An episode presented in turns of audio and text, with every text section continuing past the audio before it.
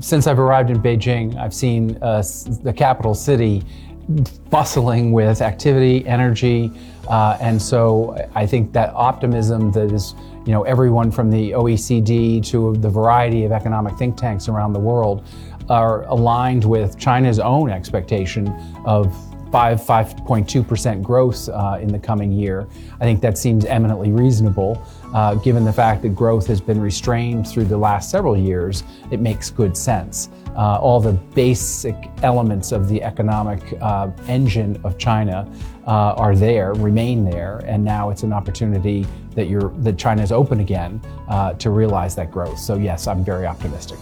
China has been highly trusting of your government uh, over the last several years.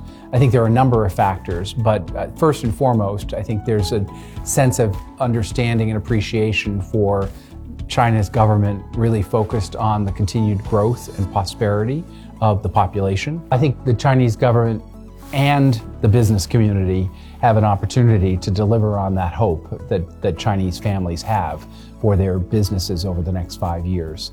Uh, I think it's eminently reasonable. If you look at the last five, the prior 10, the last 40, uh, China has been on a continued uh, escalation of, of, good wealth and, and good economy.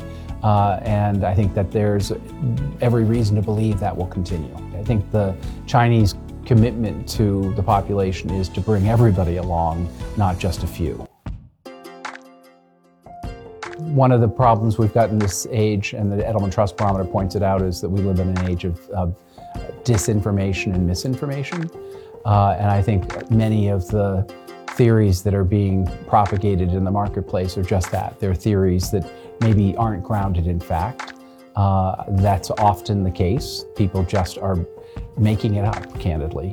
Uh, and I think that China could and should um, start with the facts and be sharing what's reality. And, and I would say China's not alone in navigating um, stories being told about them that aren't actually fact. Uh, and that's the, we all as communicators need to be fact based and fact driven. Uh, and that's the only way to counter the, the misinformation uh, epidemic that I think the world's experiencing.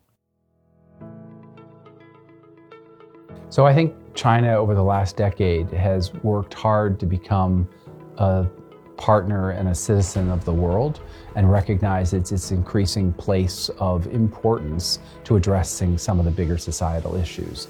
Uh, first and foremost, I would say that relates to climate change uh, and China's own recognition of its need to get its energy sources into a trusted transition to the future uh, in renewables, et cetera. I think it's also um, the role that China is going to have in ensuring the rest of the world um, is able to embrace renewable energy technologies, et cetera. So whether it's batteries, electric vehicles, um, solar power, uh, China is at the forefront of all of that technology. Uh, and that coupled with its own efforts to um, be a positive force and meet, meet the commitments uh, from Paris on forward, uh, I think gives China a unique position uh, as part of the solution.